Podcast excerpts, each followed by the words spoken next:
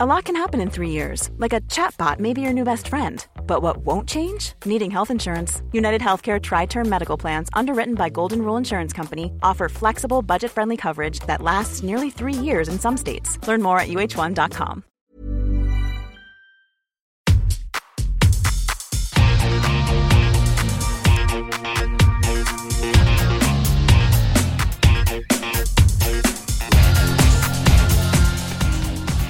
Hola, soy Cristina Mitre, periodista y autora del blog de Beauty Mail. Bienvenido a este nuevo episodio de mi podcast, un espacio semanal en el que entrevisto a grandes expertos de la salud y el bienestar para que aprendamos juntos a vivir mejor.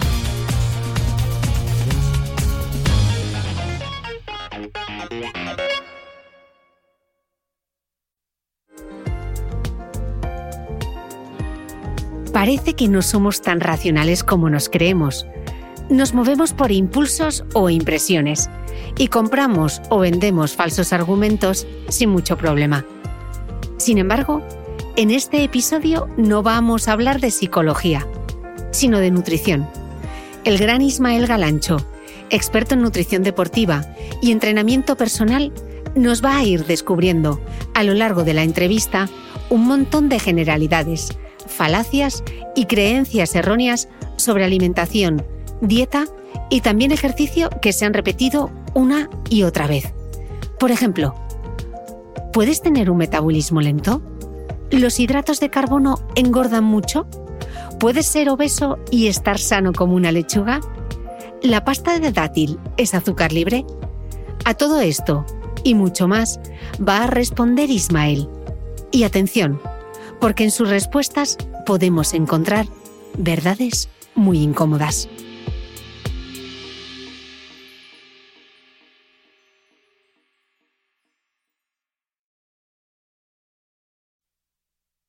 Ismael Galancho, bienvenido al podcast.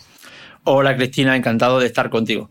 Bueno, un placer que vuelvas porque yo creo que habías estado en la tercera temporada, ya en la sexta y no habías regresado, pero como traes un con un pan debajo del brazo, pues tenías que venir a presentarnos quema tu dieta. Sí, estuve contigo hace unos años, la verdad, no me acuerdo. Y ahora, pues, pues bueno, yo encantado de nuevo de estar aquí y las veces que haga falta. Bueno, le habíamos pegado un buen repaso a la dieta cetogénica, pero hoy vamos a hablar de dieta cetogénica y de muchísimas otras cosas. Em, Ismael, escribes al inicio de Quema tu dieta que Darwin decía que la ignorancia genera confianza con más frecuencia que el conocimiento. Vamos, en, otras palabras, cuanto menos sabemos, más creemos saber y cuanto más sabemos, menos creemos saber. Algunos autores a esto le llaman autoinmunidad cognitiva. También hablas en el libro del sesgo de confirmación, ese mecanismo por el que solo buscamos información que nos confirme lo que ya creemos, incluso del a mí me funciona, el a mí funcionismo, ¿no? Del que muchas veces tira quien se choca de frente con una evidencia que realmente no le gusta. Eh, la nutrición, que es tu profesión, es como un campo de minas en este sentido, ¿no? Hay mucho dogmatismo, desinformación, intereses creados, mantras que se repiten sin ninguna base, anécdotas que se generalizan. Ismael, hoy vamos a ver contigo eh, lo que he llamado muchas verdades incómodas, que son esos hechos contrastados que a veces no nos gusta oír. Hablaremos de nutrición y también de ejercicio. Así que vamos a empezar con algo que igual hace que exploten muchas cabezas y es esta frase. Delgado no equivale a sano, pero obeso sí equivale a enfermo. Ismael, ¿Esto es así? ¿Cómo clasificamos qué individuos tienen normopeso, quién es sobrepeso y obesidad en términos de salud? Sí, a ver, no es exactamente así. Yo te explico hace muchos años ya que sabemos que, bueno, que existen sujetos con, sobrepeso o obesidad que luego su analítica pues, son normales. Es decir, a priori pues, se ven saludables, ¿no? No tienen ningún tipo de, asterisco en, su, analítica, ¿no? Y esto se debe eh, porque pese a tener un exceso de, grasa corporal total, la distribución de la misma, lo que se conoce como lipodistribución, es correcta. ¿Vale? Hay diferentes tipos de, localizaciones eh, en nuestro cuerpo donde se acumula la grasa eh, está la grasa subcutánea, que es esa que, vemos principalmente, y luego tenemos otros depósitos de grasa.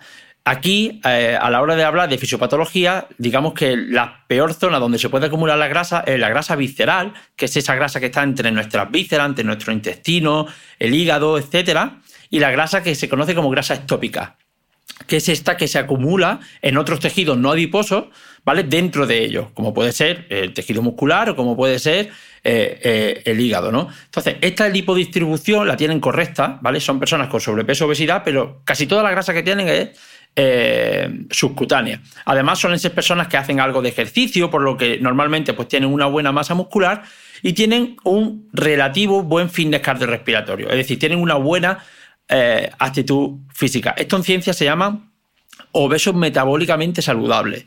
Un ejemplo claro de los obesos metabólicamente saludables son los luchadores de sumo de Japón, que pese a tener obesidad, mientras, mientras están compitiendo, mientras están en su carrera deportiva, eh, no suelen presentar problemas de, de, salud, ni siquiera suelen presentar resistencia a la insulina, no suelen presentar estas alteraciones comunes que vemos en personas con sobrepeso o obesidad.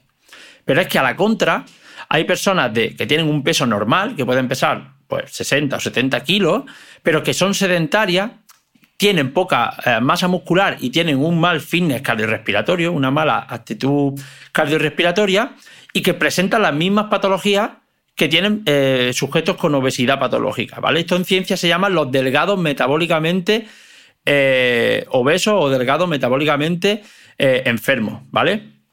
¿Esto qué nos dice? Esto nos dice que esto es un claro ejemplo de que la obesidad vista desde el punto de vista de, considerarla como una metabolopatía no es un problema estético, ni siquiera es un problema de kilos de más. Tú puedes pesar 60 kilos y tener los mismos problemas de, salud metabólica, pues resistencia a la insulina, hipertensión, colesterol, que una persona con, con obesidad.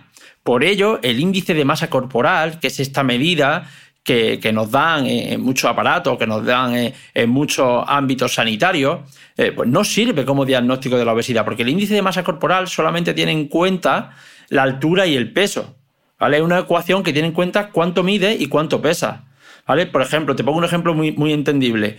Eh, una persona con obesidad puede medir un metro ochenta y pesar 120 kilos, pero es que un culturista puede medir un, un metro ochenta y pesar 120 kilos le saldría el, mismo índice de masa corporal, pero para nada son sujetos iguales. La, cantidad, la composición corporal, es decir, cuánto de ese peso es músculo, grasa o dónde se acumula la grasa, no te lo dice esa ecuación, ¿no?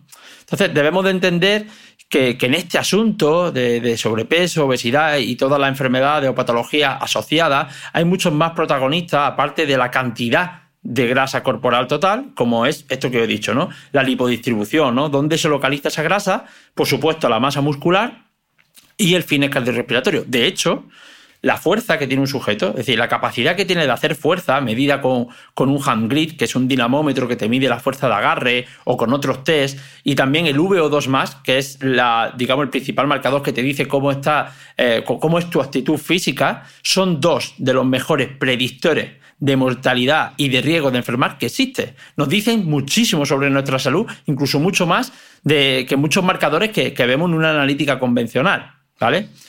Y para terminar, pues simplemente decir que, que aunque he hablado de estos sujetos con obesidad metabólicamente saludable, hay que decir que en los últimos años la ciencia ha demostrado que realmente no existe la obesidad metabólicamente saludable por varios motivos. Lo primero es que el hecho de que te salga la analítica bien, correcta, no significa que esté saludable.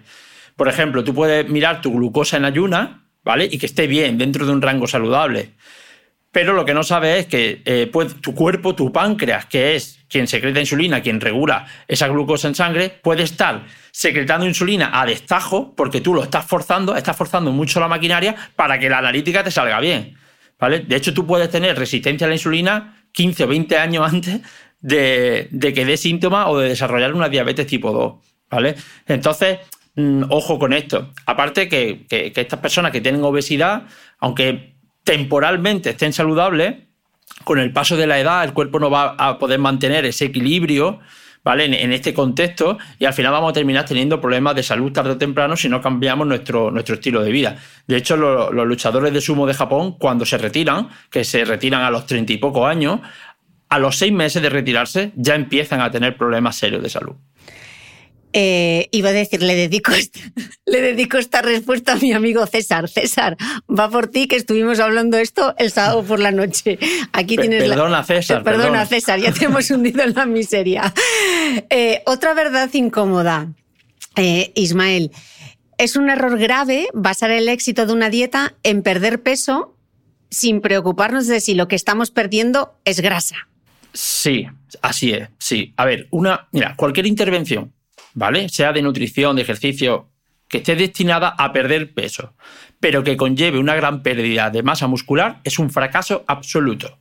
De hecho, es más positivo un aumento de peso debido a un aumento de tejido muscular que una disminución de peso debido a una gran pérdida de tejido muscular.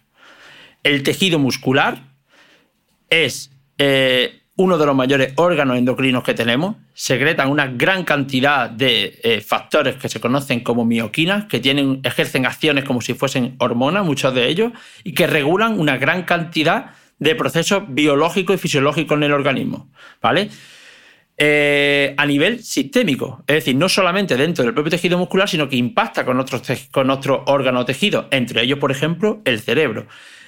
Aparte que la masa muscular es una maquinaria metabólicamente activa, por lo tanto, perder masa muscular va a hacer que tarde o temprano nos estanquemos en ese proceso de pérdida de peso y es el principal órgano que contribuye a la homeostasis de glucosa. Tenemos que entender que el tejido muscular eh, es capaz de gestionar hasta el 80% de la glucosa de nuestro cuerpo. Por lo tanto, es fundamental para que nuestro metabolismo glucolítico, esta glucosa de la que tanto se habla, esté correcta. Mm.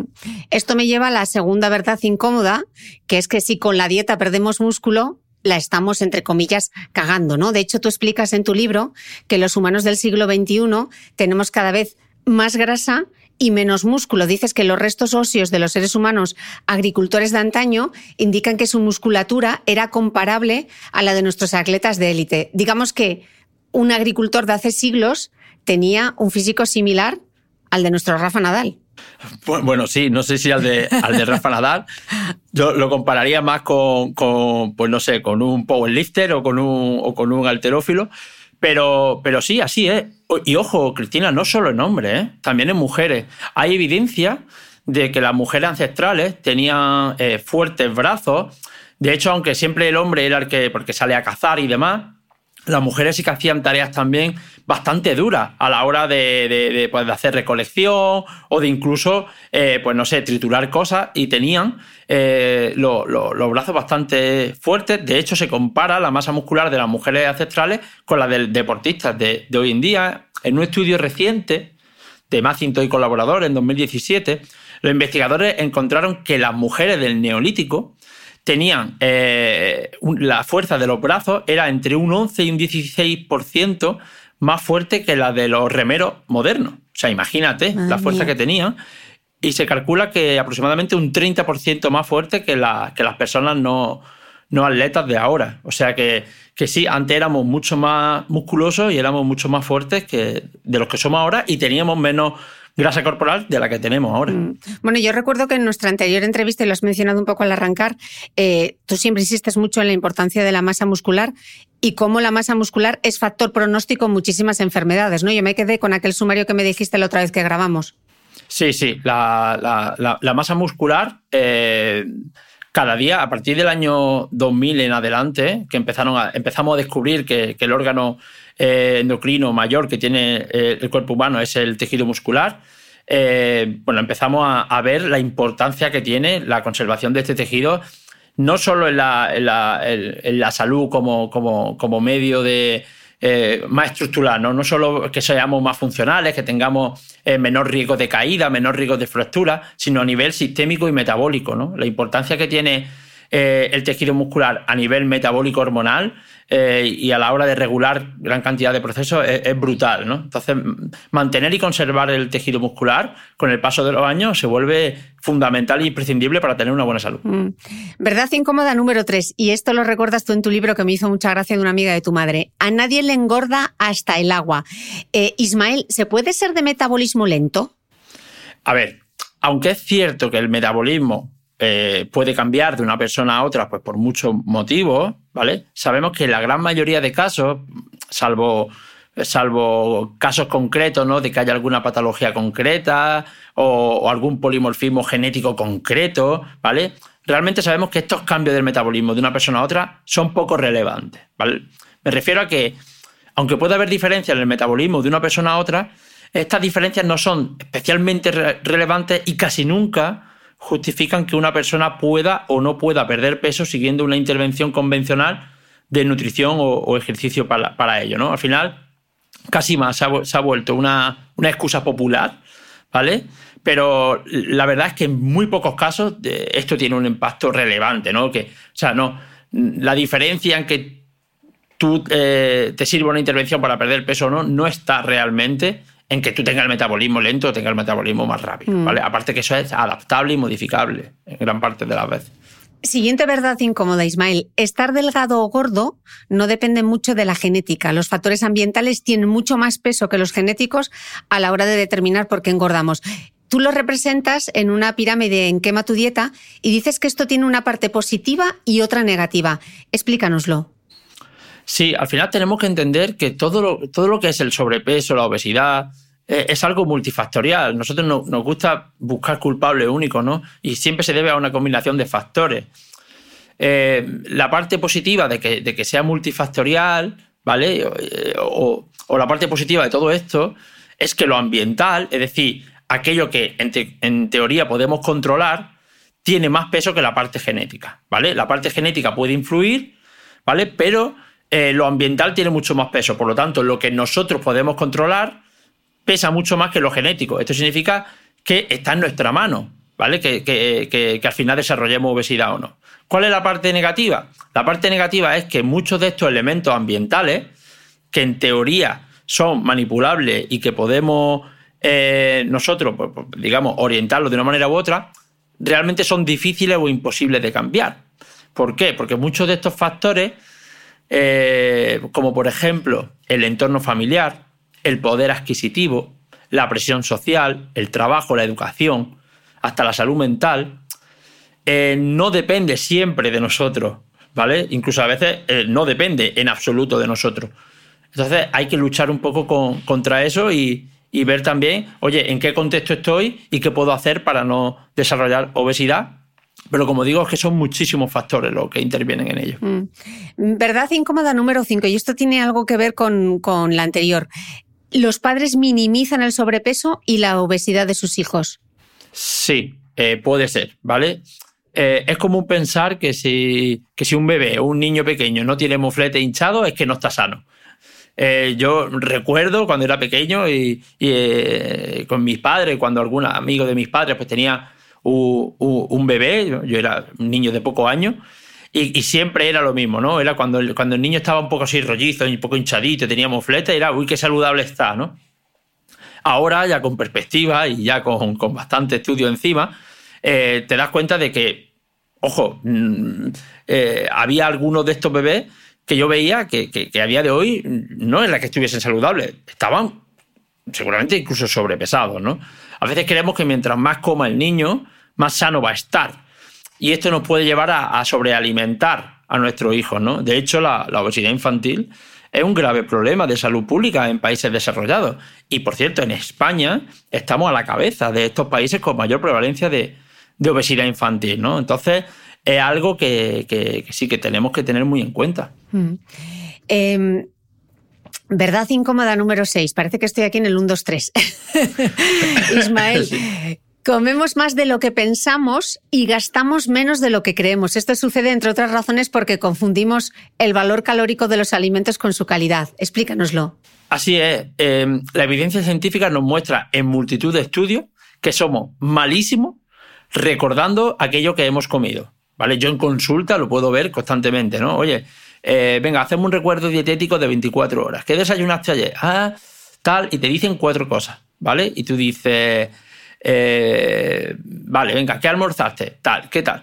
Y al final, cuando tú haces un balance de todo lo que comió, eh, en ese día dices, vale, si yo hago un cálculo así, es que no llega ni a las 1200 calorías. Y luego empieza a preguntarle y empieza a caer en cosas, ah, y esto, ah, esto se me olvidaba, ah, esto también.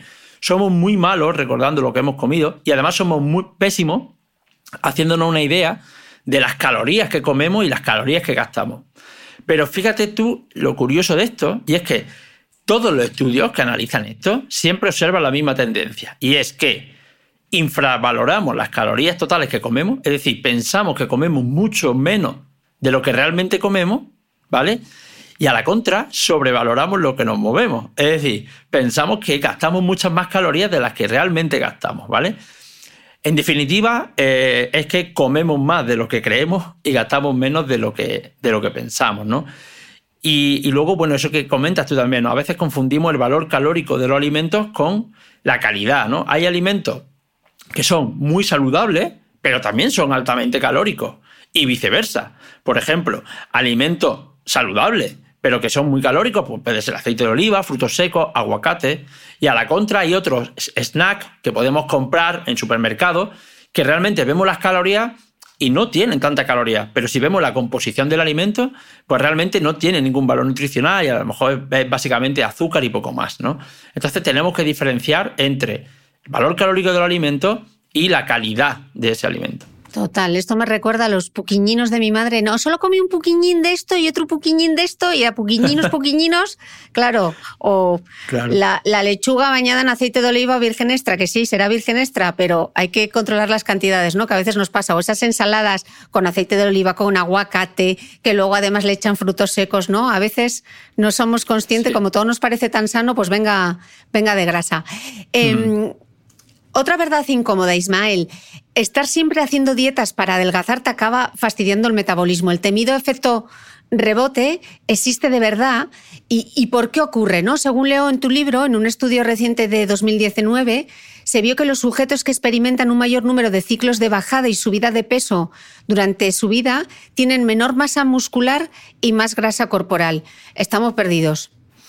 Eh, sí. Eh, Aquí eh, ocurren varias cosas. A largo plazo, ¿vale? las dietas muy restrictivas o que son excesivamente bajas en calorías, eh, que llevan a lo que se conoce como síndrome de, la dieta crónica, ¿no? Estas personas que, están constantemente en ciclos de me someto a dietas muy restrictivas, muy eh, hipocalóricas, ¿vale? Con el objetivo de perder, de perder peso muy rápido y lo que ocurre es que eh, pierden peso muy rápido, pero luego se produce una recuperación también más rápida de ese peso perdido, incluso con unos kilos extra, ¿no? Y esto lo hacen una y otra vez a lo largo de la, vida, ¿no? Pues, pues esto, Por ejemplo, estas personas que constantemente hacen dietas eh, muy restrictivas, pues, pues, lo típico, para perder peso rápido, para la boda de su cuñado o para verse bien en, la playa en estas vacaciones. Y, la consecuencia es que eh, este, sometimiento a dietas rígidas, restrictivas, que no generan adherencia y que además eh, conducen a adaptaciones metabólicas que tarde o temprano te van a llevar a ese efecto rebote, ¿vale? Pues hace que estés una y otra vez sometiéndote a ciclos de pérdida y reganancia de peso, ¿no? Lo que digo, este síndrome que se llama, entre comillas, de la dieta crónica. Pues esto, la consecuencia de esto, aparte de la propia frustración psicológica, gente que dice, no, es que yo llevo toda la vida dieta eh, y tiene sobrepeso, ¿no? Pues la consecuencia, aparte de esta frustración psicológica, es que cada ciclo de pérdida y reganancia de peso acarrea más cantidad de grasa corporal conforme van pasando los ciclos y menor masa muscular, ¿vale? Eh, el estudio que menciona es el de Rossi y colaboradores en 2019 y revela que los sujetos que experimentan un mayor número de ciclos de bajada y, y reganancia de peso a lo largo de su vida, pues terminan teniendo más grasa y más masa muscular. Eh, perdón, más grasa y menos masa muscular. Por tanto, mi recomendación es que olvidar ese concepto de dieta restrictiva, rígida, cortoplacista y que aboquen por dietas más flexibles, sostenibles en el tiempo y que generen adherencia. Precisamente en mi libro de lo que hablo es de la dieta flexible y explico por qué, mi opinión, y, también eh, lo que dice la evidencia científica, es la, mejor, es la mejor forma de comer saludable de una manera coherente con los tiempos en los que vivimos. Y aparte de hablar de esto en el libro, bueno, pues sacar una aplicación inteligente que se llama Spotty Eat, que la recomiendo, donde todo el mundo podrá seguir su, una dieta flexible, ¿vale? En el que el algoritmo ajusta a cada sujeto la, la cantidad y los alimentos que tiene que comer y es totalmente gratuita y mm. todo el mundo lo puede descargar en su móvil. Luego vamos a hablar de la dieta flexible en la newsletter. Pondremos todos los links en, a micrófono cerrado, no, no os preocupéis. Em, Ismael, otra verdad incómoda. Eso que sientes a menudo no es hambre, sino hambre emocional, que no es lo mismo. Sí. Eh, a ver, tenemos que diferenciar entre el hambre real y el hambre emocional. El hambre en sí misma es la reina de los instintos, la, reina de los instintos primarios de la supervivencia, ¿vale? yo siempre digo que es la directora de orquesta de la conducta animal, ¿vale? ¿Por qué? Porque es algo es esencial para asegurar la, la supervivencia de cualquier especie. Todo gira en torno a ella. ¿Qué pasa? Que en el ser humano actual la comida cumple más funciones que la de simplemente nutrirnos para sobrevivir. La comida hoy en día es un acto social, de celebración, y encima estamos rodeados de comida hiperpalatable, esta comida rica que activa todos nuestros sentidos. Eh, esta comida tan, tan, tan sabrosa pues, libera una gran cantidad de, dopamina que nos hace sentirnos bien, sobre todo cuando estamos emocionalmente tocados. Esto es lo típico, ¿no? Después de un día largo de trabajo con mucho estrés, donde tu jefe te ha gritado, encima llega a casa y discutes con tu pareja, lo último que te apetece cenar es brócoli hervido y, un poco de pollo a la plancha, ¿no? Al final tu cerebro te pide una recompensa hacia ese estrés, te pide dopamina, ¿no? ¿Qué te pide? Pues te pide pizza o te pide una hamburguesa o te pide una copa de vino. Porque es la forma más rápida que tenemos de darle eh, dopamina a nuestro cerebro, ¿no? Entonces, eso, pues nuestro, nuestro cerebro necesita un premio ante un estado emocional de tristeza, de estrés o ansiedad, ¿vale? Es una recompensa.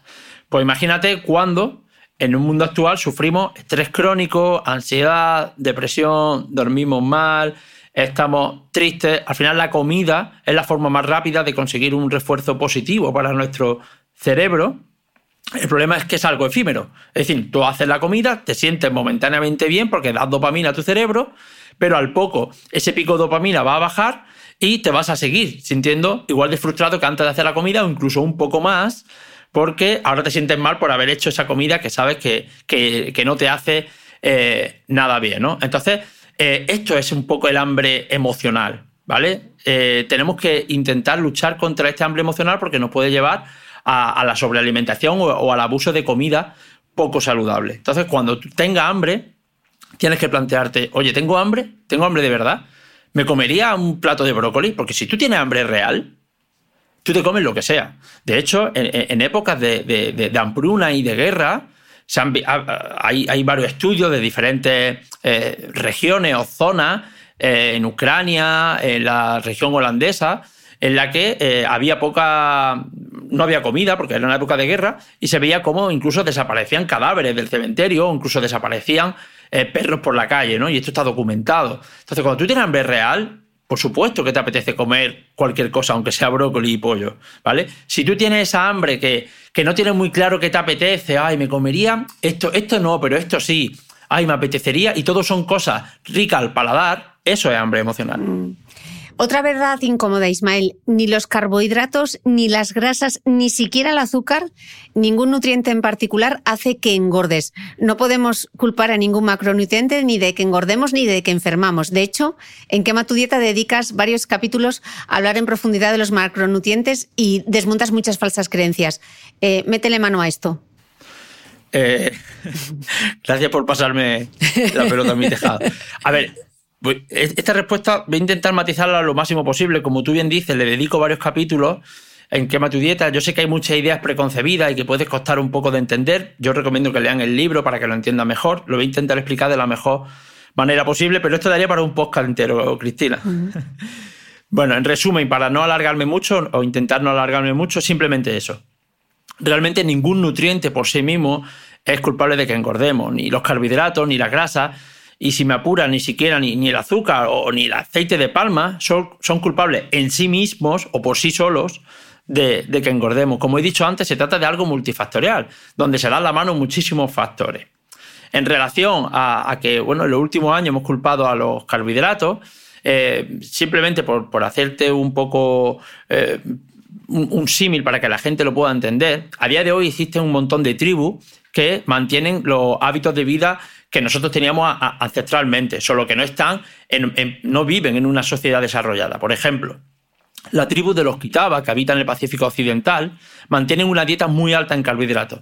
Tan alta en carbohidratos como que representa un 70% de su ingesta calórica total. Sin embargo, se mantienen totalmente delgados y, sanos. La tribu de los Hafsa, que habita en Tanzania, es conocida, entre otras cosas, por, porque comen una cantidad ingentes de miel. La miel, como sabemos, es un alimento con alta densidad calórica y que es rico en azúcares, es, rico en glucosa y fructosa y eleva la insulina cuando se ingiere. Pues la miel supone en esta tribu hasta un 30% de su, de su ingesta calórica diaria. Un estudio reciente reveló que los hasas pueden llegar a ingerir hasta 2.000 calorías al día solo a base de miel en algunas épocas del año, porque va un poco por meses del año, ¿no? Pero 2.000 calorías eh, al día a base de miel, o sea, imagínate comer pues casi medio kilo de miel al día.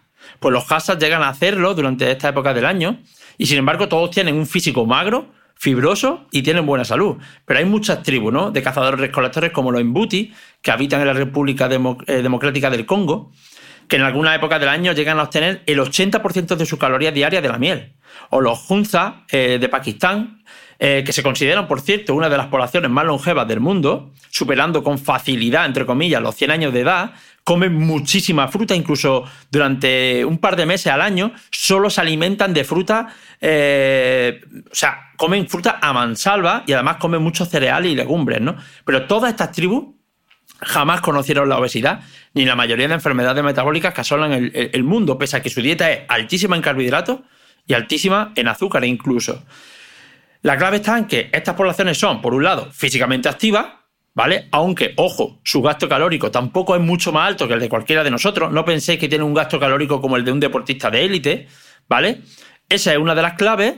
Y la otra es que el azúcar, los carbohidratos que consumen, es, está en la naturaleza, está intrínseco en los alimentos, ¿vale? Y no consumen alimentos ultraprocesados.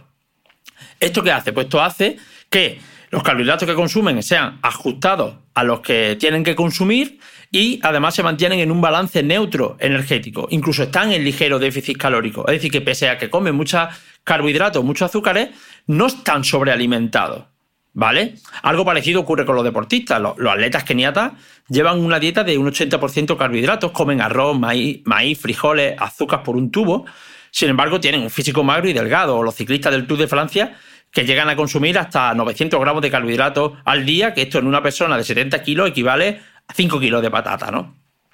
Eh, evidentemente no todos somos deportistas de élite ni tenemos ese gasto calórico, pero eso no significa que tengamos que reducir eh, en exceso o eliminar la ingesta de carbohidratos en nuestra dieta, ¿no? Los indios cuna en Panamá ingieren hasta un 17% de sus calorías a través del azúcar, siendo gran parte de ese azúcar azúcar blanco que compran en el comercio, ¿vale? Lo que quiero entender es que evolutivamente durante cientos eh, de miles de años nosotros hemos comido eh, lo que estaba en la naturaleza y podría ser alimentos altos en carbohidratos o altos e incluso en azúcares, pero estaban ajustados a nuestra actividad física y, se mantenía en un equilibrio. ¿Qué pasa? Que ahora ha ocurrido dos cosas. Uno, de repente, a nivel evolutivo, en muy poco tiempo, hemos pasado de ser físicamente activos a ser sedentarios.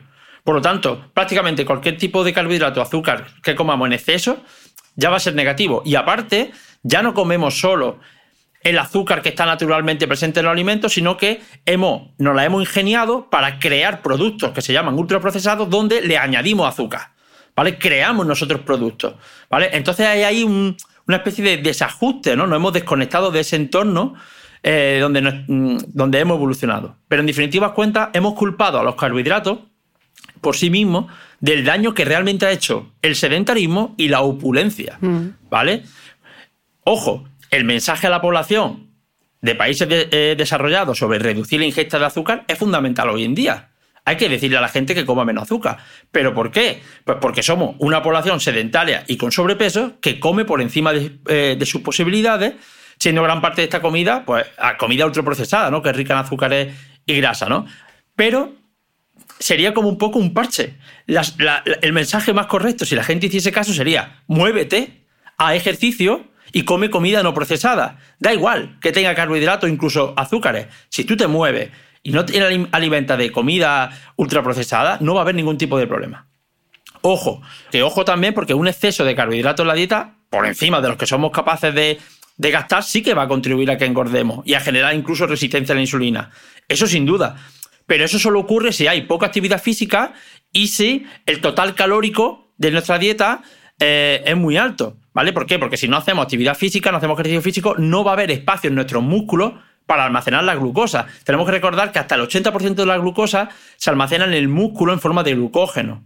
De hecho, hay estudios, y con esto acabo, Cristina, algunos de los estudios más importantes hechos en pacientes con diabetes tipo 2, como el estudio DIRECT, demostró que las personas con diabetes tipo 2 que se someten a un déficit calórico, es decir, comer menos de lo que gastan, eh, y que por tanto perdían peso, tenían una remisión total de la enfermedad de la diabetes tipo 2, es decir, volvían a niveles eh, normales de hemoglobina glicosilada y de otros marcadores, aunque la dieta fuese alta en carbohidratos.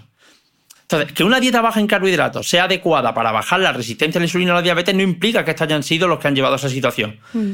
Eh, como digo, principalmente cuando pierden peso y están en un déficit calórico, incluso aunque la dieta es alta en carbohidratos, consiguen revertir la diabetes tipo 2. Esto no significa que la mejor estrategia para la diabetes tipo 2 sea una dieta alta en carbohidratos. No, porque son sujetos que tienen poca tolerancia a los carbohidratos. Pero que el principal factor que va a revertir la enfermedad es conseguir eh, un déficit calórico, por lo tanto evitar la sobreingesta y perder peso. Mm. Pero ojo, que esto es otra de las cosas que tú hablas en el libro con el tema de la, de la actividad física. No estamos insistiendo en la importancia del ejercicio, pero claro, con decimos, hay que evitar el sedentarismo. Pero, por ejemplo, tú y yo, que trabajamos muchísimas horas delante del ordenador y llevamos una vida sedentaria, aunque vayamos al gimnasio y hagamos un montón de ejercicio, claro, eh, hay la gente que dice, no, si es que yo me muevo porque voy una hora al gimnasio, voy tres veces por semana al gimnasio. ¿Eso es suficiente, Ismael? Eh, a ver, yo en el libro comento un poco los diferentes tipos que hay. Eh, yo siempre digo que yo soy un sedentario que entrena. ¿Por qué? Porque mm, lo primero es que tenemos que diferenciar entre lo que es actividad física y ejercicio físico, ¿vale? Ejercicio físico es todo aquello que hacemos y que está controlado, programado, es decir, que tiene unas variables, que tiene una intensidad, tiene un volumen, unas repeticiones, ¿vale? Entonces yo voy al gimnasio, una clase de spinning, un entrenamiento de baloncesto. Eso es ejercicio, porque está controlado, ¿no? Vas una hora al gimnasio, haces tantas series, tantas repeticiones. Y actividad física es el resto de movimiento diario que hacemos a lo largo del día, ¿vale? Que no está controlado ni programado. Por ejemplo, oye, voy al supermercado a comprar, eh, subo la escalera, eh, saco el perro a pasear, ¿vale? ¿Qué pasa? Que eh, yo, por ejemplo, soy una persona que trabajo mucho delante del ordenador y me paso mucho tiempo sentado. Por lo tanto, yo soy sedentario. Ahora, sí es verdad que voy a hacer ejercicio físico. O sea, mi actividad física es baja, porque estoy mucho tiempo sentado, soy sedentario, pero sí que voy a, hacer ejercicio físico. Entonces, yo soy un sedentario que entrena. A la contra hay personas que no entrenan, pero que tienen una alta actividad física, como por ejemplo puede ser un albañil, una persona que trabaja en el campo, tenga un trabajo muy físico, pero luego no hace ejercicio físico, ¿vale? Lo ideal que sería combinar ambas. Lo ideal sería intentar hacer algo de ejercicio físico al menos dos o tres veces en semana y tener eh, una actividad física medianamente alta. Pues no, los famosos 10.000 pasos, ¿no? Eh, ¿Qué pasa? Que hoy en día, pues no todos podemos hacerlo, ¿vale? Yo, el primero que, trabajo, pues soy sedentario.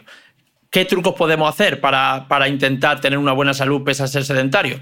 Pues, por ejemplo, cuando hacemos turismo, pues haces turismo activo, que yo lo hago, los fines de semana hago mucho senderismo y demás, pero es que eh, una de las cosas que la ciencia ha demostrado que funciona muy bien son los snacks de ejercicio. Es decir, eh, por cada hora, hora y media o dos horas que estemos sentados, si rompemos el sedentarismo y hacemos durante dos, tres, cuatro minutos, no hace falta más, algo de, ejercicio, por ejemplo, imagínate que estás eh, sentado ocho horas delante de un ordenador trabajando, pues cada hora, hora y media, si te pone una alarma y puedes levantarte, subir y bajar una escalera, si tienes la oportunidad y trabajas solo o, no te da vergüenza, eh, puedes hacer unas propias sentadillas con tu propio peso, puedes hacer unas flexiones. Solo durante 2, 3, 4 minutos se ha visto que disminuye muchísimo el colesterol, mejora la resistencia a la insulina, mejora una gran cantidad de, parámetros cardiometabólicos, aumenta el gasto calórico, etcétera, etcétera. Entonces, lo ideal que sería combinar ambos. Que no podemos intentar hacer eh, snacks de ejercicio las veces que podamos durante el día, incluso durante los desplazamientos. Hay un estudio donde se ve que las personas, por ejemplo, mientras van a trabajar, pues van a paso ligero o, intentan incluso subir la escalera de dos en dos en vez de uno en uno. Simplemente en cosas que tenemos que hacer en el día a día, si cambiamos la forma de hacerlo, ya vamos a notar grandes, grandes mejoras. El problema es que la gente piensa que eso no sirve para nada. Pero sí, la ciencia ha demostrado que sí, que estos pequeños gestos son muy importantes. Poco a poco vamos sumando. Me encanta este truco de los snacks de ejercicio. Em, Ismael, siguiente verdad incómoda que habrá a quien no le guste, pero no hay que volverse loco contando calorías, pero tampoco hay que ignorarlas. Sí, eh, yo siempre digo que pensar que solo importan las calorías a la hora de alimentarnos es igual de erróneo que pensar que no importan en absoluto, ¿vale? De hecho, aunque es obvio que la calidad nutricional, es decir, el tipo de alimentos que sean saludables, pues es algo fundamental, el cuánto, es decir, eh, lo cuantitativo, cuánto ingerimos de estos alimentos, aunque sean saludables, también es importante, ¿vale? Por muy bien o muy mal que comas, si comes más de lo que gastas, de manera sostenida, no en un día ni en dos, de manera sostenida en el tiempo, independientemente de los alimentos que tú elijas, si tú comes más de lo que gastas, vas a terminar engordando. Aquí también puedo poner de ejemplo a los luchadores de, sumo de Japón, que comen mucha comida real, comen arroz, pescado, ¿vale? Pero ingieren hasta entre 7.000 y 10.000 calorías al día. Y eso que hacen un montón. Los, entrenamientos de los luchadores de sumo son muy duros, pero como comen tantas calorías, aunque sea comida saludable, pues tienen obesidad. Y tenemos que entender que la sobrealimentación crónica si comer en exceso de manera crónica, sea alta en carbohidratos o no, va a llevar a problemas. por ejemplo, la, resistencia a la insulina o la famosa inflamación sistémica de bajo grado, que son dos alteraciones patológicas que son la base de la mayoría de enfermedades metabólicas del siglo XXI, como puede ser la diabetes tipo 2 o la, o la enfermedad cardiovascular. De hecho, eh, en 2008 eh, se produjo, se hizo el primer estudio, luego ha habido muchos más, que demostró por primera vez que la resistencia a la insulina se desarrolla eh, cuando seguimos una dieta hipercalórica, sea alta en carbohidratos o no, una dieta hipercalórica durante cierto tiempo, incluso aunque no haya aumento de peso. ¿Vale? ¿Qué pasa? Que esto implica comer más de lo que gasta de manera sostenida. Si no hace ejercicio, ¿vale? Pues ya de por sí va a, generar resistencia a la insulina. Si además mantiene esta sobreingesta calórica día y día, terminará aumentando tu grasa corporal en exceso. Y este aumento de grasa corporal que conlleva este exceso calórico junto a un estilo de vida sedentario es lo que va a generar, pues, por ejemplo, esa resistencia a la insulina o esa inflamación crónica de bajo grado, que como digo son dos de las alteraciones que son la base de la gran mayoría de enfermedades que conocemos hoy en día. La, la, resistencia a la insulina, muchas personas piensan que se debe a comer carbohidratos y realmente se debe a una acumulación de grasa, sobre todo esta grasa que he comentado antes a nivel visceral y estópica, derivada de un exceso calórico en general y del sedentarismo y no tanto por la ingesta de carbohidratos. Mm. De hecho, hay investigadores que ya plantean llamar a la diabetes tipo 2 diabetes basada en la adiposidad. ¿no? Hey, it's Ryan Reynolds and I'm here with Keith, co-star of my upcoming film If, only in theaters May 17th. Do you want to tell people the big news?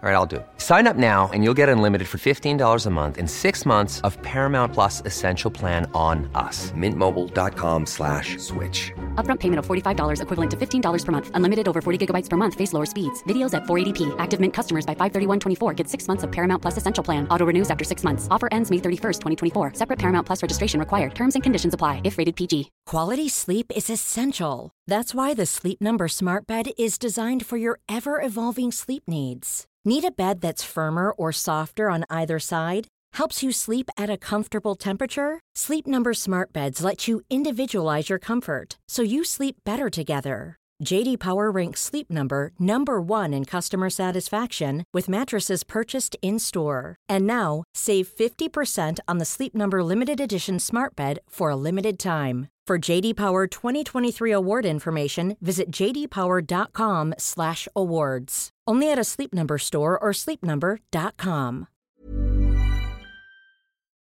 Ismael, más verdades que pueden incomodar y esta es difícil.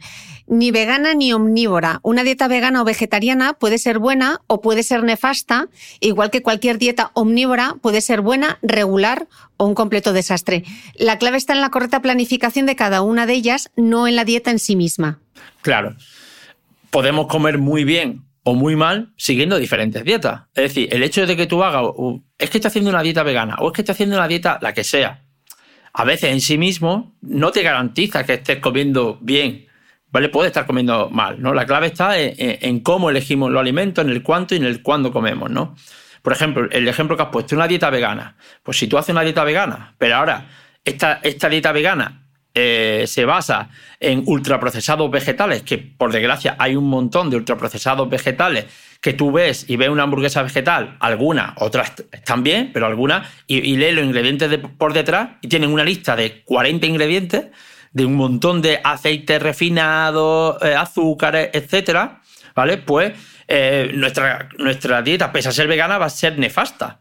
Si a la contra hacemos una dieta vegana, pero elegimos alimentos de buena calidad y se planifica correctamente para que no haya ningún tipo de carencia de nutrientes esenciales, pues, pues, va a ser una dieta perfectamente válida y saludable. Lo que, lo que aquí el matiz importante es que el hecho de que te ampares en, una, en un concepto de dieta mm, de base no va a significar que, esa dieta sea correcta, ¿no? Tenemos que tener en cuenta qué alimento elijo, ¿vale? Y también cuánto como de esos alimentos. Mm. Una verdad incómoda que tenemos que explicar bien, eh, Ismael. El real fooding, que no es una dieta en sí misma, se ha relacionado con el riesgo de sufrir eh, ortorexia.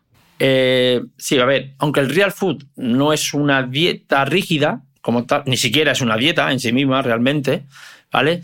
Sí que, bueno, ha habido autores que lo relacionan con el riesgo de sufrir ortorexia, ¿no? La ortorexia, para que no lo sepa, se define como la obsesión por comer alimentos saludables para lograr, por, ejemplo, una mejor salud. ¿no?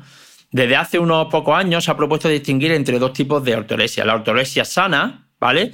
Que, bueno, que se refiere a, tener un estilo de alimento saludable, lo cual es positivo, esto no tiene nada de malo. Y luego está la, la nerviosa, que sí es más un, que sí ya se refiere a un problema obsesivo y patológico, ¿vale? Que está incluido ya en el espectro de trastornos de la conducta alimentaria.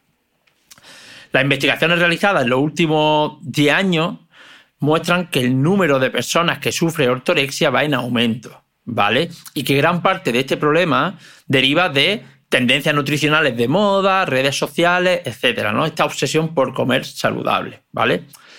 Si hay relación entre el real food y el riesgo de ortorexia no está 100% demostrado, pero se puede presuponer que eh, en algunas personas puede desencadenarlo. Pero tenemos que tener en cuenta que en cualquier trastorno de la conducta alimentaria, y esto los psicólogos pues, saben mucho más que yo, evidentemente, son complejos y multifactoriales, es decir, que no se deben a un único factor, ¿no? al igual que pasa con, la obesidad.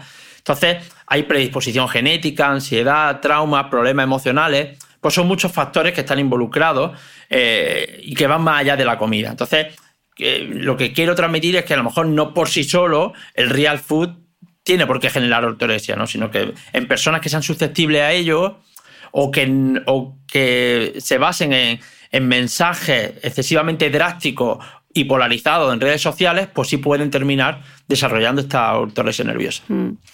Eh, Ismael, otra verdad incómoda para algunos. Las ventajas del ayuno sobre nuestra salud se deben simplemente a que indirectamente conlleva un déficit calórico. Eh, principalmente sí. A ver, principalmente sí. Eh, el ayuno intermitente a nivel popular se suele usar para perder grasa o para mejorar algunos marcadores de salud, ¿no? como resistencia a la insulina, eh, colesterol, etc. La evidencia científica muestra que el ayuno funciona, ¿vale? Claro que funciona, pero el motivo por el cual funciona principalmente, y ahora haré un matiz, por eso te digo esto de principalmente, es porque no hace comer menos. Es decir, si tú al final te salta una comida y hace que comas menos al final del día, ¿vale? Pues evidentemente va a ingerir menos calorías y ya este hecho ya de por sí va a hacer que pierdas peso y que mejoren tus parámetros cardiosaludables. Eh, eh, todos estos marcadores de salud de los que hablamos, resistencia a la insulina, inflamación, eh, parámetros cardiovasculares y demás, mejoran drásticamente cuando nos sometemos a un déficit calórico, cuando bajamos la comida que ingerimos. Es decir, cuando estamos en déficit calórico, mejora la inflamación, mejora esta resistencia a la insulina, mejora el colesterol, todo, incluso aunque no perdamos peso. Si además conseguimos perder grasa acumulada, todavía mejoramos más, ¿vale? Entonces, ¿qué se ve? Pues los estudios donde se comparan personas que hacen ayuno intermitente con personas que no hacen ayuno, sino que comen pues 3, 4, 5 veces al día, pero se controlan las calorías que comen, es decir, los dos grupos comen las mismas calorías al cabo del día, ¿vale? Eh, pues se ve que todos pierden la misma cantidad de peso y todos tienen las mismas mejoras en la salud. Hagan ayuno o coman 3, 4, 5 veces al día. Y ahora te voy a explicar ese matiz que te he dicho. Lo que sí es cierto es que, aunque la gran mayoría de estudios, por no decir prácticamente todos, en los que están bien controlados, pues eh, la pérdida de peso es la misma y la mejora en la salud es la misma, ¿vale? Siempre que se controlen, como he dicho, calorías y demás. Sí que es cierto que en algunos de estos estudios, ¿vale?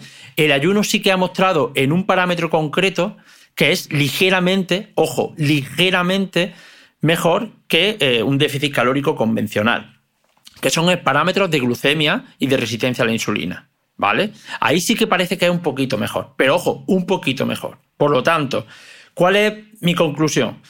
Eh, en definitiva, pues que es una herramienta más a usar dentro de, muchas de las estrategias que tenemos en nutrición, que si te va bien y tu objetivo es perder grasa o, mejorar algunos de estos parámetros y, te gusta hacerlo, pues adelante, pero que si no te gusta, que si lo pasas mal, si pasa hambre, que, no pasa nada, que hay otras estrategias que son prácticamente iguales, una restricción calórica convencional de otra forma va a ser prácticamente igual. Incluso ese ligero beneficio que puede tener el ayuno realmente no va, se va a perder si eh, a ti no te gusta hacer ayuno, te lo impone y al final terminas pues abandonando, ¿no? Entonces realmente es una herramienta más que puede tener su sentido. Ojo, mal usada también tiene sus eh, efectos negativos, hay que usarla bien y hay que ponerse en manos de un profesional y, ya está, pues una cosa más. Mm.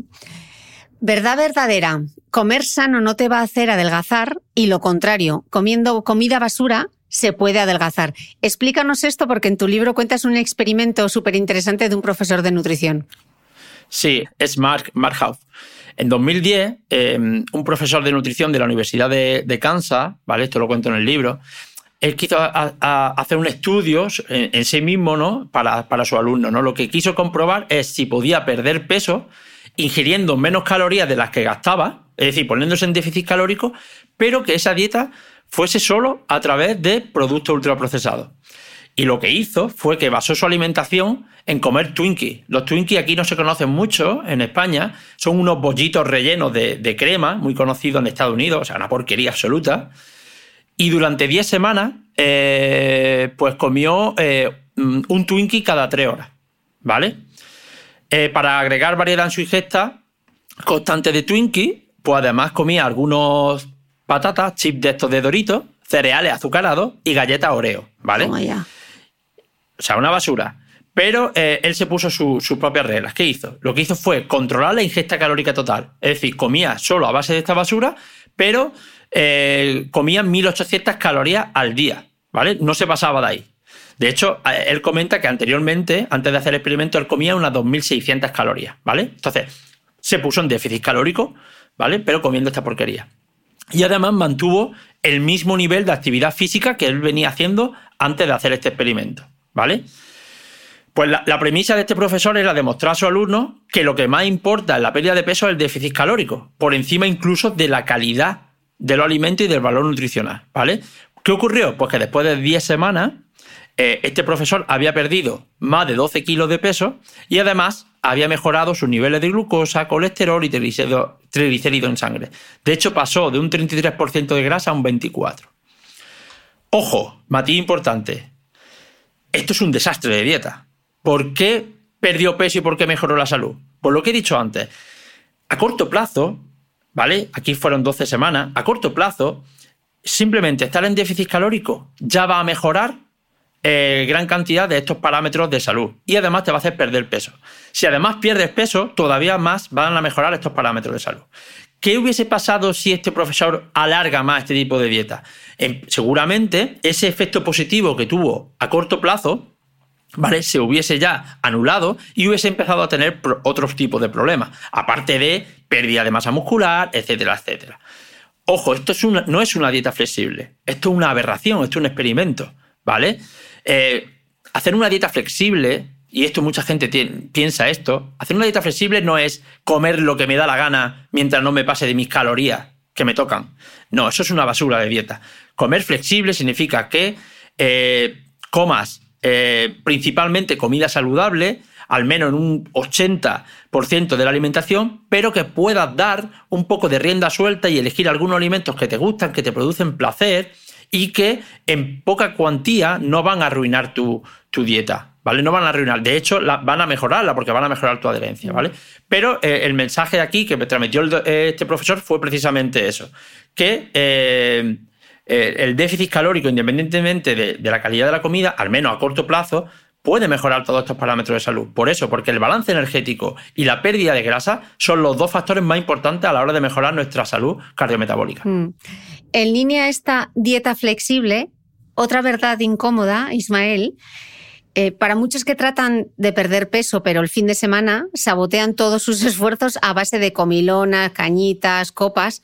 Tú dices en el libro que muchísimas veces los excesos de los días festivos anulan todo el déficit calórico que hemos ido haciendo el resto de la semana. Y mira que es típico eso de yo me cuido de lunes a viernes, pero el fin de semana es para disfrutar. Claro, es súper común, o sea, es muy común liarla los fines de semana. De hecho, creo que es uno de los grandes de los grandes obstáculos que tiene la gente a la hora de perder peso o mejorar su salud, ¿no?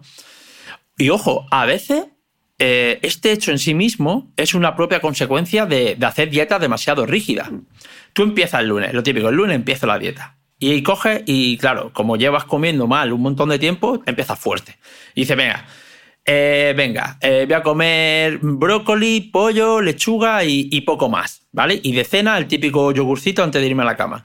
Y empieza así el lunes, el martes, el miércoles, el jueves, además trabajando, aguantando a tu jefe, discutiendo, se te escapa eh, el autobús, el nivel de estrés muy relacionado con ese hambre emocional. Claro, cuando llega el viernes, eh, ya no aguantas más y te zampas todo lo que te pongan por delante, ¿vale? Entonces, muchas veces este efecto, ¿vale? Eh, es una consecuencia en sí misma de, esta dieta rígida. Y la gente llega el fin de semana y ya está. Y ya pues da rienda suelta a todo y vuelve la frase de, bueno, ya el lunes empiezo otra vez. Y así una semana, otra semana, y no hay avances, no hay progreso, etcétera, etcétera, etcétera. Mm. Ismael, otra verdad incómoda.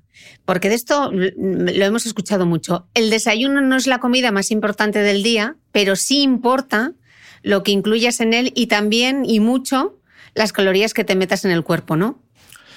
Sí, así es. El desayuno no, no es la comida más importante del día, como nos hicieron creer eh, hace, hace unos años, hace unas décadas. Eh, simplemente es una comida más, ¿vale? Puedes hacerlo o no hacerlo en función de tu contexto, de tu objetivo, de tu ritmo de vida, ¿vale? No, no, no, no pasa nada si hace o no hace el desayuno. Lo que sí ha mostrado la ciencia es que si decides desayunar, introducir proteína en el desayuno es más que interesante. Hay muchos estudios que muestran que al introducir suficiente proteína en el desayuno, y por suficiente proteína hablo de al menos 25 gramos, ¿vale? De proteína al desayuno, entre 25 y 35 gramos de proteína puede ser una, recomendación genérica adecuada, va a reducir la glucemia eh, y va a reducir el hambre el resto del día. Incluso también ha visto que, mejora la masa muscular, evidentemente si hacemos entrenamiento de fuerza, porque si no es imposible, cuando en el desayuno introducimos eh, esta cantidad de proteína eh, relativamente alta, ¿no? Como digo, entre unos 25 35 gramos de proteína, eh, pues ha visto que puede tener esta, esta mejora si decide desayunar. De acuerdo. Otra verdad incómoda clasificar los alimentos como buenos o malos en función del índice glucémico, la carga glucémica, no tiene mucho sentido. Tú en, Quema tu dieta he leído que en un reciente estudio ha demostrado que muchos alimentos ultraprocesados suelen tener menor índice glucémico que mucha comida real que consideramos saludable y la obsesión con los picos de glucosa explicas en el libro que puede llegar a ser hasta peligrosa. Eh, sí, bueno, esta esta respuesta también daría para un podcast entero, Cristina. Si me das permiso, me alargo un poquito, no, intento no mucho, ¿vale? Pero porque creo que es importante matizarlo bien, sí. ¿vale? Sí, porque se está hablando mucho de los picos de glucosa, de los monitores de la glucosa, etcétera. Exacto. De hecho, eh, estoy escribiendo un libro sobre este tema que saldrá en 2024. A ver. Uno de los problemas que ha pasado con esto de los picos de glucosa es que se ha dado a entender que un pico de glucosa de más de 30 miligramos de cilitro, ¿vale? Se mide así, que un pico de más de 30 eh, es malo.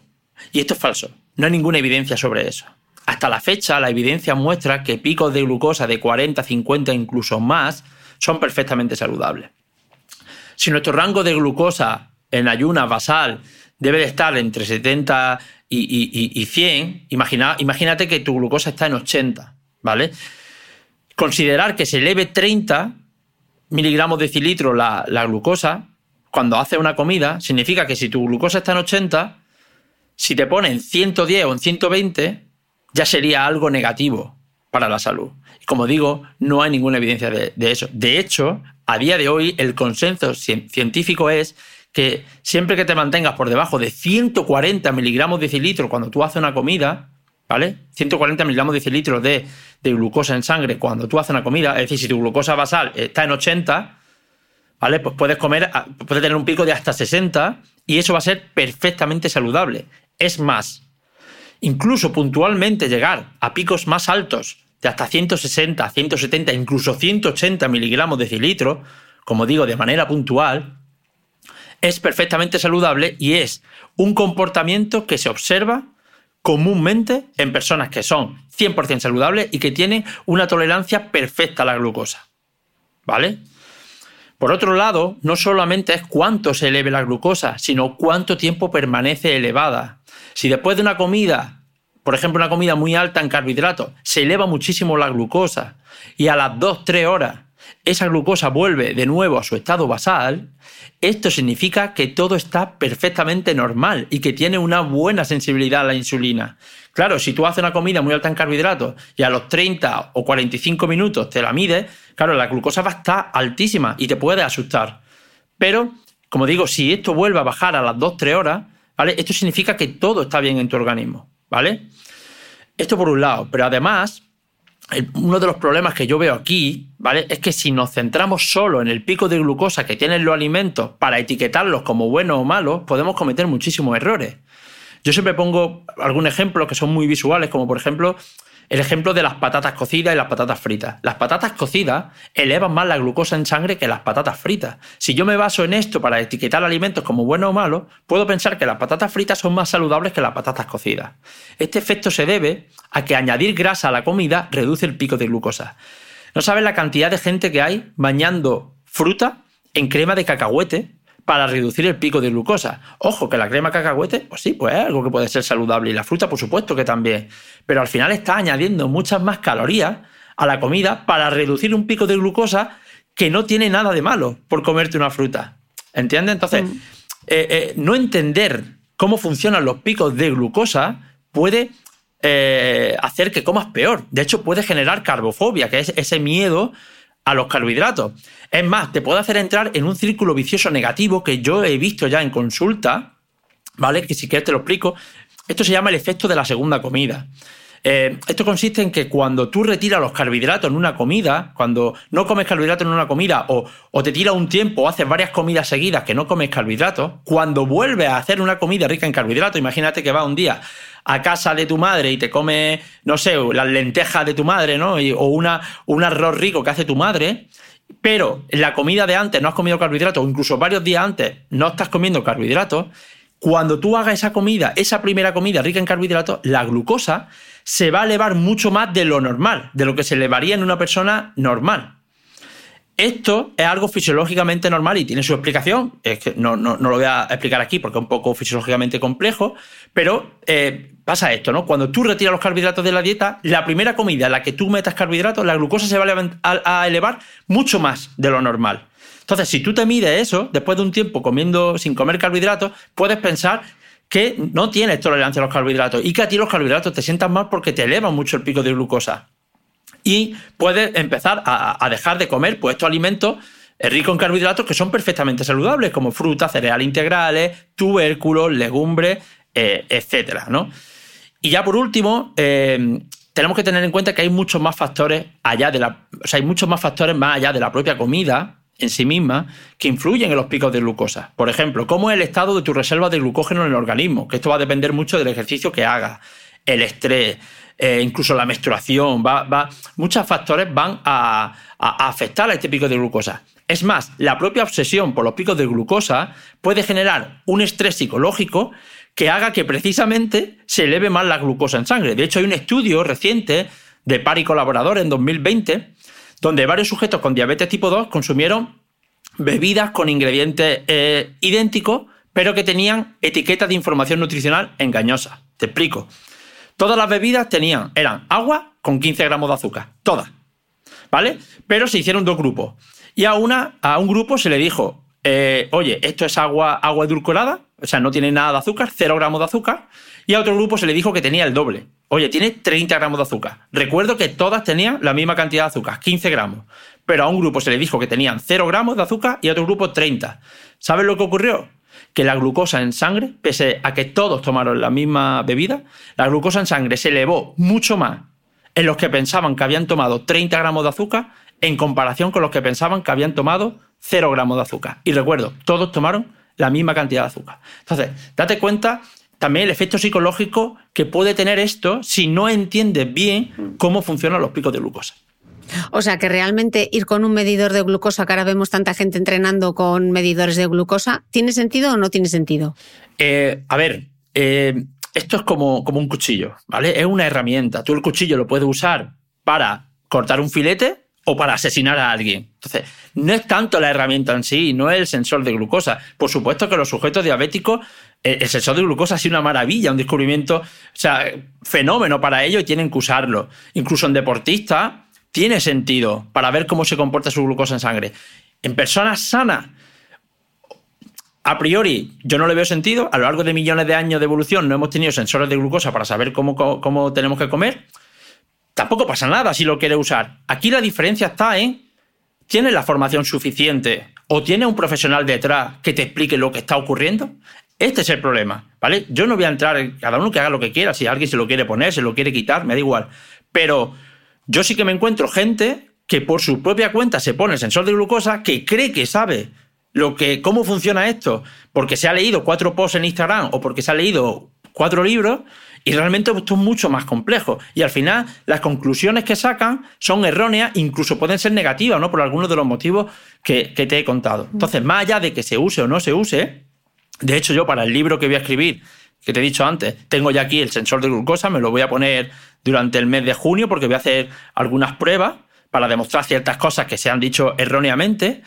Y, bueno, cada uno que haga lo que quiera. Yo, así a nivel general, a la mayoría de la gente le recomiendo que en principio que no lo haga. Que no lo haga, primero porque no, no van a tener la información para usarlo bien y porque tampoco es algo necesario. Es decir, toda la vida, durante millones de años hemos comido sin eso y no hace falta que tengamos eso para comer. Ahora que alguien quiere no sé, muy curioso, quiere optimizar su rendimiento porque es deportista y demás, lo quiere usar y tiene un profesional detrás que se lo explique o está muy bien formado, bueno, pues que lo haga, cada uno que, haga lo que quiera. Mm. Vamos a seguir con el azúcar, Ismael. ¿Verdad incómoda? dedicada a los reposteros aficionados. Los dulces, por muy caseros que sean, pueden resultar casi, casi tan malos como la bollería del supermercado. Vamos a hablar un poco del azúcar, Ismael, porque mucha gente se confunde aquí todo esto que te voy a decir es azúcar, sí o no. Jarabe de maíz, panela, destrosa, maltosa, sacarosa, fructosa, miel, concentrado de zumos de fruta, sirope de ágave, jarabe de arce. ¿Todo esto es azúcar? Sí, sí, todo eso es azúcar y, azúcar moreno y maltodestrina, todo es azúcar. Y, todo eso se comporta de una manera similar cuando lo, cuando lo ingerimos, ¿no? Hay personas que piensan pues, que el sirope de ágave o el jarabe de arce o el azúcar moreno pues son mejores que el azúcar blanca y es prácticamente lo mismo. ¿no? Todos estos son diferentes tipos de azúcares que tienen ciertas diferencias en su estructura, pero que todos se comportan de una manera prácticamente igual. ¿Y por qué causa tanta resistencia cuando tú le dices a alguien, eh, ese bizcocho que has preparado en tu casa puede ser tan malo como el de la bollería del supermercado? Y todo el mundo se echa como las manos a la cabeza. Sí, bueno, porque existe cierta quimiofobia a que todo aquello que, que en parte es cierto, ¿no? que todo aquello que, está procesado pues, va a ser peor y, en gran parte esto es así, pero eh, hay cosas que, se, pierden un poco el sentido. ¿no? Al final tú terminas haciendo una receta en tu casa que a priori y en la gran mayoría de veces va a ser mejor, esto es casi seguro, ¿vale? Porque el ultraprocesado, más allá de los azúcares, que es lo que estamos hablando, sí que es verdad que los ultraprocesados pues, van, a, van a usar a lo mejor grasas trans, que son grasas parcialmente hidrogenadas, que son fatales para la salud, cosas que tú en tu casa no vas a usar. Entonces, más allá del azúcar en sí, sí que estos productos procesados siempre o prácticamente siempre van a ser peor que lo que tú hagas en tu casa porque llevan otras cosas, ¿vale? Como estas grasas trans. Pero en lo referente al azúcar, sí que es cierto que a veces como que nos autoengañamos un poco, ¿no? Eh, el azúcar, la sacarosa, ¿vale? Por, por hablar la molécula, es una molécula de glucosa unida a una molécula de fructosa. Y eso, esté donde esté, eso es así. Eso es sacarosa. Y eso da igual donde esté. Da igual si es el azúcar blanca de mesa que tú tienes, le añades al café, o da igual si es un dátil triturado. ¿Vale? Lo que es la molécula es la misma. Ahora, el hecho de dónde esté la molécula, ¿vale? Sí que va a alterar o va a diferenciar un poco la respuesta, ¿vale? No es lo mismo eh, añadir azúcar blanca a, una infusión, por ejemplo, ¿vale? Es sacarosa que la sacarosa que puede tener una fruta. ¿Por qué? Porque la matriz nutricional de la fruta, la fibra y otros componentes van a hacer que la respuesta que tiene ese azúcar cuando lo comamos, aunque sea la misma molécula, va a ser diferente. De hecho, la fibra pues, va a ralentecer un poco la digestión eh, y, bueno, y va a hacer que el pico de glucosa no sea tan alto. Vale. Pero, ¿qué ocurre si yo cojo, por ejemplo, uno de los frutos que más azúcar tiene y que encima tiene muy poca fibra, que es un dátil?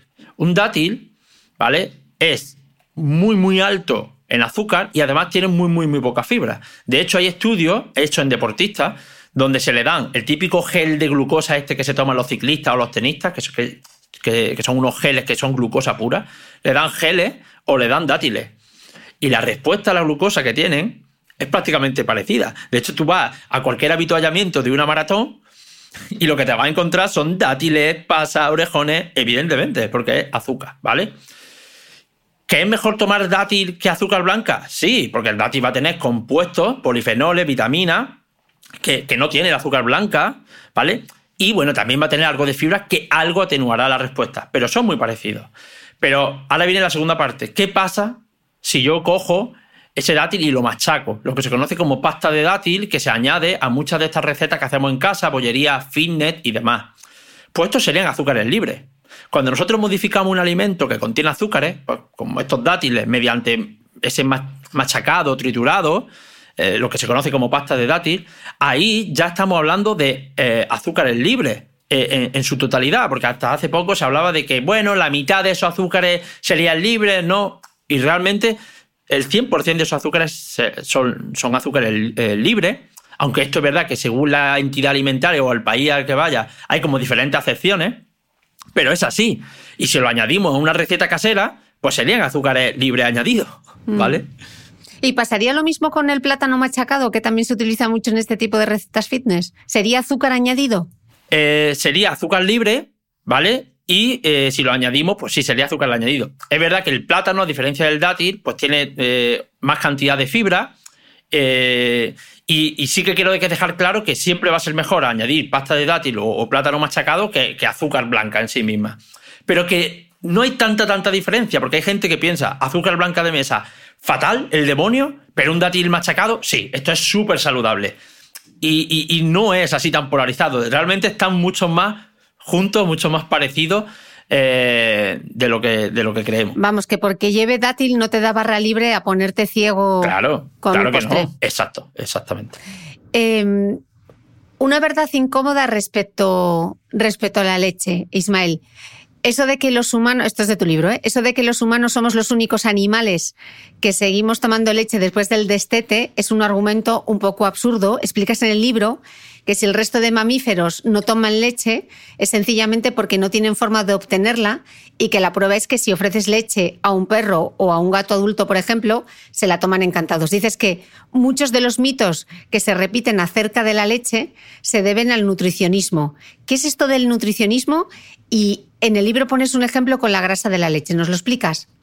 Sí, a ver, eh, la, leche, eh, precisamente, eh, la capacidad de adaptación que, tienen muchas especies, como nosotros, pues hace que sobrevivamos, ¿no? a nosotros, nosotros los humanos nos hemos adaptado a, diferentes alimentos a lo largo de la evolución. Hace unos entre, entre 8.000 y 9.000 años nos adaptamos en Centro Europa, nos adaptamos a tomar leche para sobrevivir ante la escasez de alimentos. Esto es un éxito en la evolución. Gracias a que nos... Tú imagínate una época de hambruna y que no hay alimento y que nos estamos muriendo por desnutrición y que nos adaptamos, yo qué sé, a comer eh, hojas de, naranjo y nos nutrimos de eso. Joder, pues eso hace que te, que, te puedan mantener y puedas tener esa energía. ¿no? Entonces es un éxito evolutivo que, ocurrió en Centro Europa. Por eso en Europa somos mucho más tolerantes a la leche que en otras mm, regiones, como por ejemplo en Asia. ¿no? Nosotros desarrollamos las enzimas lactasa que nos permite tolerar la, leche, no solamente de niños, sino también eh, en adultos, ¿no? Pero, por ejemplo, hay otras regiones en el mundo que se alimentan de, leche. Por ejemplo, los Masai, una tribu que habita entre Kenia y Tanzania, beben más de un litro de leche de vaca al día y no sufren ninguna enfermedad cardiovascular, ni metabólica, ni nada. Es cierto que la leche no es tan buena como nos hicieron creer en los años 80, para los que son de, mi edad, en los años 80 había que beberse una o, tener que tener uno o dos vasos de leche al día, eso era como, es súper saludable, simplemente es un alimento más, no es imprescindible, ¿vale? Y la evidencia muestra que, realmente tiene más ventajas su consumo que inconvenientes para la salud. De hecho, se asocia con menor riesgo de enfermedad cardiovascular, incluso con menor riesgo de, algunos tipos de cáncer, como el cáncer de colon. ¿vale? Además, ejerce acción eh, positiva a nivel intestinal, sobre todo los lácteos fermentados. Pero es cierto que a la contra también se ha asociado, por ejemplo, a mayor riesgo de acné o a mayor riesgo de algunos tipos de cáncer, como el cáncer de próstata o el cáncer de mama, ¿no? Pero eh, siempre son asociaciones, es decir, esto no significa que la leche en sí misma vaya a causarte eh, esta enfermedad, ¿no?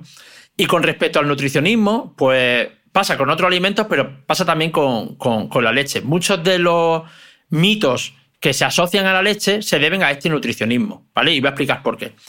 El nutricionismo es cuando nos centramos en algunos compuestos aislados de un alimento, pero obviamos el efecto sinérgico que tienen eh, cuando ingerimos el alimento entero, que a veces es diferente o contrario incluso al de tomar sus componentes aislados. Es decir, por ejemplo, la leche. La leche que principalmente, si nosotros descomponemos la leche, es agua con principalmente agua con algunas eh, proteínas como pueden ser la proteína de suero, la caseína, la lactoferrina, con grasa, con, un azúcar que es lactosa, ¿vale?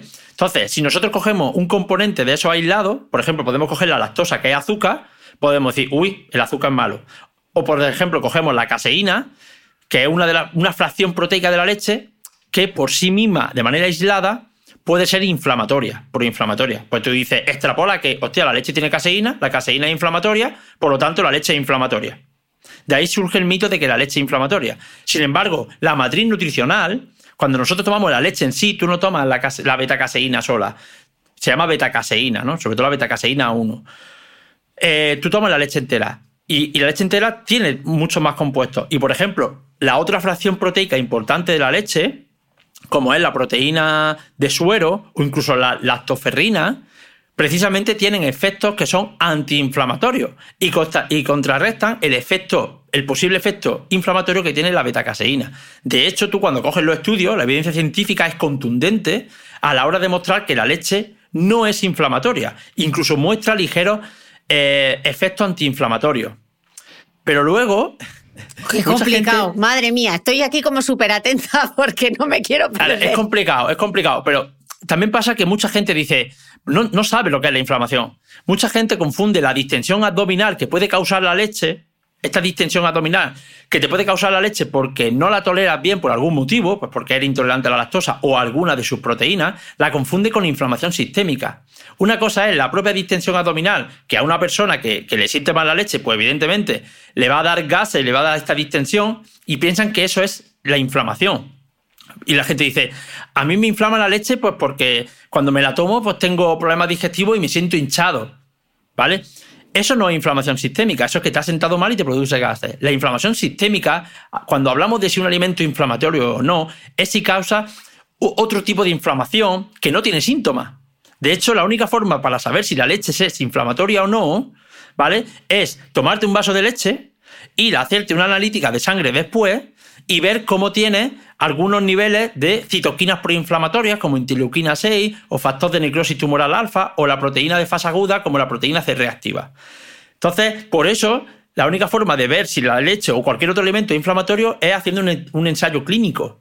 Porque, como digo, esta inflamación no tiene síntomas. Lo que tú te produce en el estómago si se te hincha, eso es simplemente porque no la toleras bien por algún motivo, eres intolerante a la lactosa, como digo, alguno de sus de su proteínas. Y con la grasa que me comentaba, un poco más de lo mismo. De hecho, la, leche, si tú lo analizas compuesto a compuesto, es rica en, grasa saturada y tiene eh, eh, gran parte del perfil de ácido graso ácido graso eh, palmítico. De hecho, tiene parte de esa grasa es palmítica que se supone que es negativa. Sin embargo, cuando tú la tomas en general, porque también tiene otro, otro tipo de grasa, tú ves los estudios y la leche entera se asocia a menor riesgo de enfermedad cardiovascular, ¿vale? Entonces, ese es el nutricionismo. El hecho de analizar compuestos aislados y tú crearte una idea, pero luego, cuando están en sinergia en su matriz nutricional, el efecto puede ser diferente o incluso contrario. Mm. Pasa lo mismo en la cosmética cuando nos ponemos a hablar de ingredientes cosméticos de manera aislada y no tenemos en cuenta la fórmula general. Al final, todo es más o menos lo mismo. Ismael, pues después de todas estas verdades incómodas, toca poner las soluciones y en el libro explicas cómo construir tu propia dieta, que es la dieta flexible, pero si te parece, esto nos lo vas a explicar en mi newsletter a micrófono cerrado, así que te voy a despedir aquí en el podcast y te invito a que te vengas a micrófono cerrado. Ismael, millones de gracias porque menudo cuestionario que te había planteado hoy era bastante reto. Nada, nada. Yo encantado de, resolver dudas y de, charlar un, un, ratito contigo. Pues muchísimas gracias, Ismael. Y a vosotros os esperamos en la newsletter a micrófono cerrado para contaros qué es esto de la dieta flexible. Ahora seguimos escuchándonos.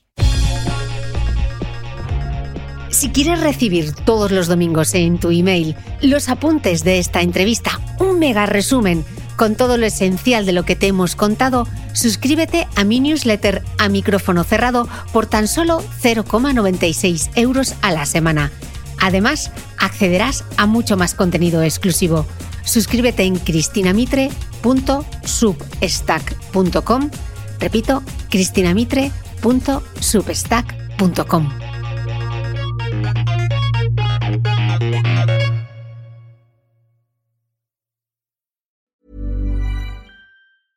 Even when we're on a budget, we still deserve nice things.